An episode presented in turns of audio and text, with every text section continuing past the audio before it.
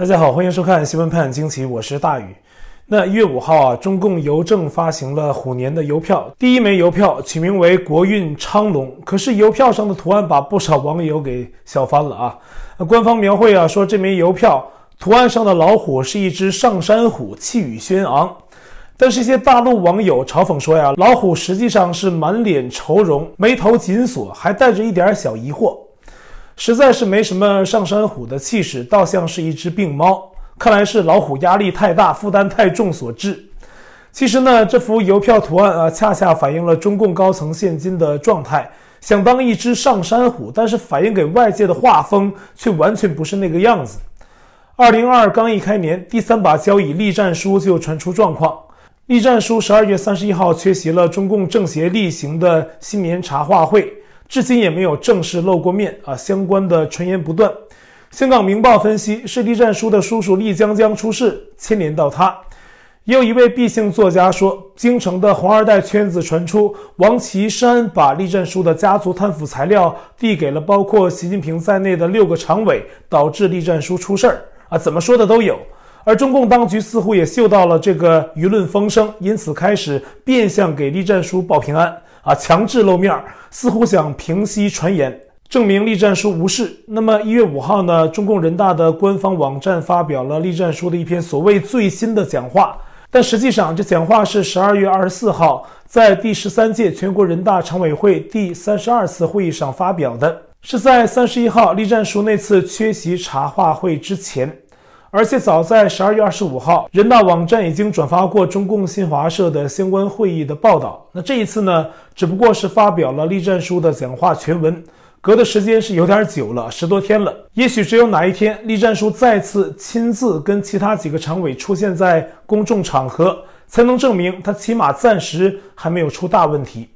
那目前关于栗战书的一些消息啊，甚至放风说他是江派安排在习近平身边的人，而习近平跟江派的斗争呢是一直在进行的，现在已经打进了二零二二年。那香港呢一直被认为是江家的地盘，当地有很多曾庆红的特务马仔或者江家控制的中共地下党啊相当活跃。最近发生的一件事啊，又让人们对这一点产生关注。香港的全国人大代表洪为民啊，一月三号晚上在湾仔的湾景中心为自己举行生日宴会。那这场生日宴呢，规模相当之大，到场为洪为民这一港区人大代表庆生的政商界人物，包括几十位香港高官、立法会议员，还有各界社会名流等等啊，都是排着大队进场，大约有至少一百八十人列席。这会让人想知道洪为民到底是什么背景，会如此受热捧。可是，一开始呢，本来这场生日宴是低调而奢华的进行着。那在香港呢，肯定知道的大有人在，但是呢，没有人特意去炒作。倒是有一个意外呀，让这场生日宴曝光，甚至被认为触及到了香港特首的所谓选战，成了一个社会事件。那这个意外啊，就是目前正在香港流行的 Omicron 变种毒株。当晚参加洪为民生日宴的荣源茶行太子女，三十七岁的王诗雅。还有一名跟随王诗雅赴宴的未知名四十三岁女性也都确诊了，这是目前已经知道的在这场生日宴上的两名确诊者。而因为这两名确诊患者，当天生日宴的所有人目前都成了疫情传播链条中的风险人物，需要受到追踪和强制隔离。比如那几十名港府高官和立法会议员啊，如今都要被强制隔离二十一天。那具体而言呢？根据目前顺藤摸瓜得到的线索，赴宴的人物中啊，具体而言呢，有政府高官十三人，立法会议员二十人等等。前苹果日报记者陈玉明在自己的脸书上贴出了好多赴宴者的姓名，包括警务处处长萧泽颐、香港民政事务局局长徐英伟、财经事务及库务局局长许正宇、入境处处长欧家宏，还有立法会议员何君尧、霍启刚等人。香港科技大学副校长汪洋、吴宏伟也都在赴宴名单中，还有香港金会的主席曾凤珠、港台普通话台的主持人杨紫金及其丈夫，好多在香港有名有姓的人物啊，都在洪为民的生日宴上。洪为民搂着曾凤珠在宴会上唱歌的照片，已经在媒体报道中刷屏，成了当晚的代表作。而香港 Omicron 日益严重啊，香港对这种群体聚集，特别是高官参与的，都是相当敏感。洪为民生日宴出现确诊案例啊，正好把所有人都暴露在社会舆论的风口浪尖之上。香港舆论对此深为不满，有另外的立法会议员对港府表示失望，说官员宽待己、严待市民啊，实属不应该。也有市民批评港府高官是垃圾啊，甚至致电媒体要求相关官员引咎辞职。而且敷衍者中呢，还有香港廉政专员白运六，被批评是最不该出现在这种应酬场合的官员。香港的官场啊，现在也越来越像大陆，中共党官之间吃喝送礼、溜须拍马的这套事儿啊，在洪为民的生日宴上也有体现。此事对港府官员形象构成又一次严重打击，本来已经没什么形象啊，现在更严重。那不少香港建制派都喊林郑下台啊，不想让他连任。但是呢，林郑还没有表态，如果他想继续争取连任，那洪为民这件事儿啊，对他来说就必须得处理。因为舆论的火气已经烧到他那儿去了，而洪为民的生日宴呢，已经被戏称为是“鸿门宴”。原来那个“鸿”啊，鸿雁的“鸿”，鸿门宴呢是用冷兵器刺杀的。如今中共统治下的这个洪为民的鸿门宴啊，变成了放毒，波及面更大。林郑一月七号晚发表声明，说要详细调查出席鸿门宴的官员，还指示了行政长官办公室主任陈国基以及公务员事务局局长聂德权作出调查。宣称此次调查会涵盖涉事的每一名官员，调查他们的详细情况啊，包括到达宴会的地点、时间啊，逗留的时间长度，乃至于是否使用了香港的安心出行，是否佩戴了口罩等等。特别是如果没有恰当使用安心出行的官员，可能要面临比较严格的惩治。要知道，普通百姓出门买颗葱都要扫安心出行。饭店哪怕有一个顾客没扫安心出行，都要停业。所以现在该怎么处置相关的官员？无数双眼睛在看着。洪一民一定没想到自己的生日 party 啊，真的趴下踢倒了好多人。病毒在此刻成了反腐病毒。在粤语发音中啊，目前在香港肆虐的中共病毒变种毒株 Omicron，谐音是我灭共啊，果真名不虚传。而这个洪为民呢，他是一九六九年一月在上海出生，曾担任香港产学研促进会的副会长，也做过深圳的海管局的香港事务首席联络官，还有华人大数据学会执行主席等职务。目前是港区的全国人大代表，在内地和香港啊，都算得上是吃得开的人物。那时事评论人桑普认为呢，洪为民是深耕在香港的中共地下党。他揭露说呀，香港地下党与中共太子党还有香港商界来往密切，相互勾结，和令计划搞的西山会差不多。尤其应该指出的是啊，香港的地下党实际上效忠于江曾派系，他们跟反习太子党已经形成了一股势力。而在香港的建制派呀，很大一部分是江曾势力，江派在香港经营很久，势力盘踞得很深。而出席鸿门宴的，竟涉及警务处处长、入境处处长这一级别的香港高官，还有好多同乡会的主席，那都是香港商界精英担任的。而中共习近平当局在二十大前要打击的，主要就是对手派系的这些团团伙伙。所以外界评论呢，现在的看法是要看习当局会不会借此时机进一步清理对手势力在香港的这些人。如果手段严厉的话呢，个别人可能要面临革职的处分。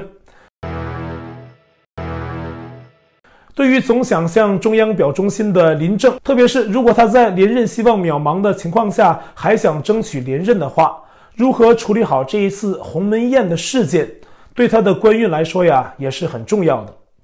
那像我们刚才说的，病毒在香港已经进化成了反腐病毒啊，共党官员或亲共人士在哪里腐败，病毒就在哪里爆发。那这东西，还不像武器，是防不胜防的。而且在中共严厉的清零政策下，还有社会放大镜的作用，谁在哪里感染了，立刻就出名啊！之前在大陆有好多感染者，甚至自己的男女关系的混乱程度啊，都因此被曝光的底儿朝天。这病毒在中共国呀，还兼具了起底的作用，看来叫起底病毒也挺顺口的。我们上周呢都在报道西安，但很快呀，马上要举行冬奥的北京，它的门户天津也爆发了疫病感染。在清零政策的化学反应下，现在天津的动作相当剧烈。一月八号，天津确认，那该市出现两例所谓的本土中共病毒确诊，而且感染的是传播力极强的中共病毒变种 Omicron。那么比较令当地忧心的是，确诊的两名病患呢，在最近十四天都没离开过天津啊，更没去过所谓的中高风险区。这说明 Omicron 的传播路径已经很难掌握，随时随地都可能出现感染者，防范难度相当大。但中共也不会别的啊，在天津继续搞所谓的清零。在发现两例确诊之后，当局在全市开展核酸检测，全体一千五百万市民要在一月九号和十号两天内接受检测。暂时没有参加检测的人呢，健康码会自动变为橙码。如果抗拒检测，公安还要进行打压。在一月八号晚完成对重点人群，也就是密接者的核酸检测之后，天津公布啊，又发现了十八例确诊。那么里面有十五人是九到十三岁的儿童。当局并宣称，天津的 Omicron 已经至少传播了三代。那换句话说，这种毒株已经在天津社区传播，可能会出现更多的感染者。如今啊，天津已经要求市民呐，非必要不离津。超过一千五百万市民继西安之后，突然间发现自己也陷入了准封城的状态。那在一月八号晚九点起，就已经有七万五千多人被强制隔离管理，速度超过了西安。但是呢，铁腕清零的西安啊，疫情状况如今呢，并没有完全控制。陕西省卫生当局呢，一月八号发布数据说，西安又出现了超级传播者，一人传染四十三人。现在有观点质疑呢，类似西安还有很多其他地方的那种大规模的核酸检测，还有当局防疫采用的人海战术。比如所谓的敲门行动，什么送温暖呐、发放提示卡等等，这些叫法上光鲜亮丽的名词背后，都隐藏着交叉感染的风险。